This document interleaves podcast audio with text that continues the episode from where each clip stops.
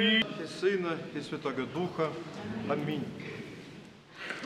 Сейчас читалось Евангелие об исцелении дочери, о воскресении, воскрешении Спасителем дочери Иаира и об исцелении женщины, которая страдала кровотечением 12 лет и не могла найти никакого лечения, истратила все имение на свое лечение, но ни один врач не смог ее исцелить. Это знакомые нам тексты и знакомые события. Господь многих исцелял. Но и здесь есть такие моменты, на которые следует обратить внимание. Женщина страдала кровотечением 12 лет и не могла исцелиться, никто ее не мог вылечить. В Ветхом Завете были более строгие требования, другие были требования к чистоте людей. Это тогда для того, чтобы оттенить святость от остального всего мира, Господь, Он в Ветхом Завете установил требования, установил правила, по которым совершались особые очищения. И вот женщины, они не могли временами входить в храм целую неделю, им запрещалось. Они не, могли э, близко общаться с родственниками, потому что считалось, что кто к ней прикоснется, тот осквернится. К умершему человеку нельзя было прикасаться, потому что считалось, что человек оскверняется. И женщинам нельзя было к святыне прикасаться. Но и многие другие вещи. Сходил на базар, обязательно нужно пройти омовение, потому что на базаре оскверняешься, там всевозможная скверно пребывает. И таких вот законов было очень много. И народ их соблюдал. Они, они, эти законы охранялись государством, и религия их соблюдала. И, конечно, в народе это все соблюдалось. И вот женщине нельзя было прикасаться к Христу, потому что она знала, что это пророк, она ждала от него, она хотела получить от него исцеление, но, может быть, стеснялась или еще по какой-то причине, она ему ничего не, не говорила, не просила. Но в себе подумала, что если прикоснусь, то получу исцеление. Исцеление получила, но она прикоснулась к святыне, к его, к его одеждам. По закону положено было, конечно, ее предать позору за такое действие, потому что она, будучи в нечистоте, прикоснулась к святому, осквернила одежду. Но, тем не менее, мы видим, как Христос отреагировал на это событие. Он мог бы промолчать, женщина прикоснулась, получила исцеление. Христос знал, что это произошло, он Бог, Он все знает. И мог бы промолчать и скрыть это – и тогда бы тайна, она получила исцеление, тогда бы все в тайне осталось. Он мог бы указать сразу на нее, что вот такая женщина прикоснулась ко мне в, так, в таком положении. Тоже тогда бы народ и с негодованием бы ее осудил. Но он задал вопрос, кто прикоснулся ко мне, потому что э, чувствовал силу, которая исходила из меня. И женщина созналась, и это ее подвиг. То есть Господь именно ради этого и спросил ее, чтобы она совершила подвиг веры. Она получила исцеление, она получила от Бога благодать, и она должна была Богу ответить взаимностью. Конечно, она пошла на подвиг, она была готова принять позор, потому что вот ее имя, э, как бы вот ее действие, оно стало известным всем. И она созналась. Могла бы обманывать, отрицать это все, никто бы не доказал. Но тем не менее она осозналась, что это она. И Господь ей сказал, дерзай, черь, вера твоя спасла тебя. Он ее не осудил, а оправдал. То есть вот Новый Завет уже относится по-другому ко всем этим вещам. Человек, он не, в тело, оно не является скверным, скверной ни в каком положении в человека. Скверна, она происходит от греха. Человек оскверняется грехом. И грехом может в какой-то мере осквернить и тело. Но то, что с нами происходит, это не, не скверно. И Новый Завет, он отмел эти все установления ветхозаветные. И даже больше того, вот, например, когда человек умирает, то мощи, мы называем тело умершего человека мощи. И относимся к, к телу как к святыне, потому что Христианин, он жил христианской жизнью, был причастником благодати, был причастником тела и крови Христовой.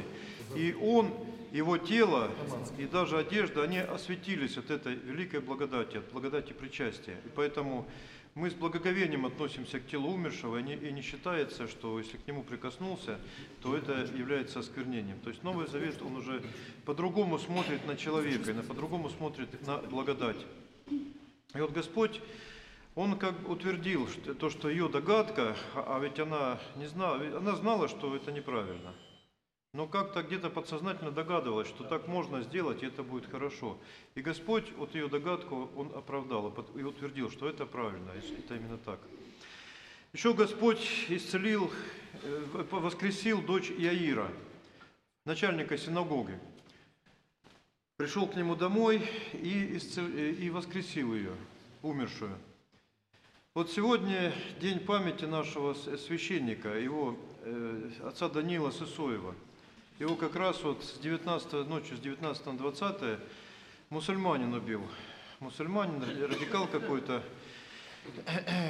ну, сек- сектант, наверное, по, мусульма- по мусульманским меркам, по нашим, э, просто э, преступник. Вот. Мы знаем, что э, отец Даниил, он очень ревностно относился к обращению мусульман в православие. Очень много сделал, очень много людей покрестил мусуль, бывших мусульман. Э, Много проповедовал, участвовал в диспутах с мусульманами. И, конечно, им это очень сильно не нравилось. И то, что с ним произошло, это характеризует, в общем-то, их религию. Хотя, конечно, и для мусульман тот человек, который совершил это действие, он это, э, ну, они его тоже называют, э, что это преступник. Но, тем не менее, эта вера, она как бы в себе несет эту агрессию. Вот Христос, Он воскрешал мертвых, Он исцелял больных, Он проповедовал высочайшие истины. А вот пророк Ма- Ма- Магомед, разве он кого-то воскресил или кого-то исцелил? И разве вообще его проповедь, она, можно ее поставить в сравнение на один уровень с проповедью Спасителя? Конечно, это все жалкое зрелище, если сравнивать то, что принес Магомед, и то, что привез Христос. И мало того, что оно духовно скудное, оно, это его учение, оно еще и ложное, это заблуждение. И вот отец Даниил, он очень много э, тратил сил для того, чтобы мусульманам это объяснить. Мусульман очень много к нам приезжает, вот, ну, в общем-то, собственно говоря, мы их приглашаем. И они э, даже в какой-то мере себя чувствуют хозяевами. Но это неправильно, потому что хозяева здесь мы, здесь христиане. Потому что в Москве вообще в России коренные жители мы, и мы должны устанавливать правила жизни и за- законы нравственные. И здесь должны процветать христианские законы, а не мусульманские. И, конечно, сейчас очень удобные времена для того, чтобы у нас в стране, все-таки в основу нашей духовной жизни страны, нравственной жизни страны ле- легли христианские ценности. Сейчас во всем мире происходит перестройка, сейчас э, очень такие глобальные движения мировые. Э, Сейчас происходит перераздел ну, опять мира, опять все меняется, и границы в том числе меняются. Меняются, э, сильнейшие страны, они разоряются, те страны, которые диктовали условия всему миру. Они просто сейчас приходят в упадок. И а Россия, наоборот, она встает на ноги, возрождается. Вот сейчас самое время, чтобы мы стали на своей земле хозяевами. Нас отстранили, да, вот в советское время народ во многом отстранили от, э, от хозяйствования. Ну, а тем более после перестройки просто народ, это уже было при- придаток тем людям, богатым людям и, и те- и тем людям, которые у власти стояли, они как бы обслуживали. И, конечно, по- и во многом э, народ, он потерял вот это вот чувство, что он хозяин на своей земле и что он устанавливает правила жизни здесь. Но сейчас времена такие, что это все должно вернуться. И от того, как мы к этому отнесемся, а христиане, они заботятся не только о себе, а в первую очередь о, о- о том, чтобы вокруг все было хорошо и правильно устроено. В том, чтобы христианские истины, они не только в семье процветали, но чтобы они и во всем обществе ценились. Сейчас именно такие времена, когда это все возможно. И от нас зависит, как это все будет происходить. А мусульманство действительно это религия жесткая и жестокая. Вот э, мы знаем, что Византию захватило, захватили мусульманские племена, мусульманство. То есть не Византия с ними воевала, а они, они пошли войной на религию, где пророк, как они считают, что Иисус Христос это пророк, они его тоже за пророка считают, но тем не менее они пошли воевать против страны, которая вот имеет эту религию. На- Насильно начали на- насаждать э, с мусульманства в этих странах, которые завоевали, в этих э, землях.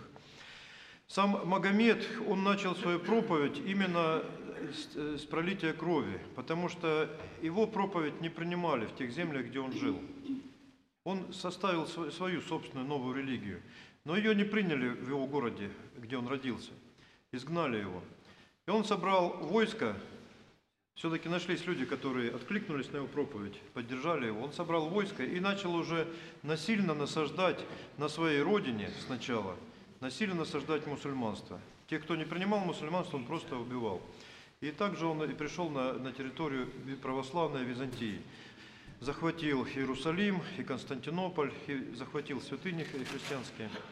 И вот в мусульманстве там две войны святых, которые, как они считают, святые войны. Джахат и Газават. Джахат – война, вот, которая какая-то местная с наплеменниками, а Газават – это война, которую начал Маг- Магомед, и которая закончится только тогда, когда они завоюют весь мир. Когда они силой, когда у них есть возможность, они силой это делают, когда нет возможности, они всеми другими средствами это делают и продвигают свои идеи. То есть это действительно религия жесткая, жестокая, и правильно, чтобы она была под контролем, чтобы сверху была сила, которая ее могла бы контролировать и ограничивать. И вот у нас в стране есть эта сила. Это христианство, это наша государ- государственная машина, которая, которая э, проводит, должна проводить христианскую политику внутри страны и вне страны. Поэтому вот сейчас времена благоприятные, сейчас нам нужно строить, начинать строить свою страну. Сейчас это должно получиться. Богу нашему слава всегда не присно и веки веков. Аминь. 기술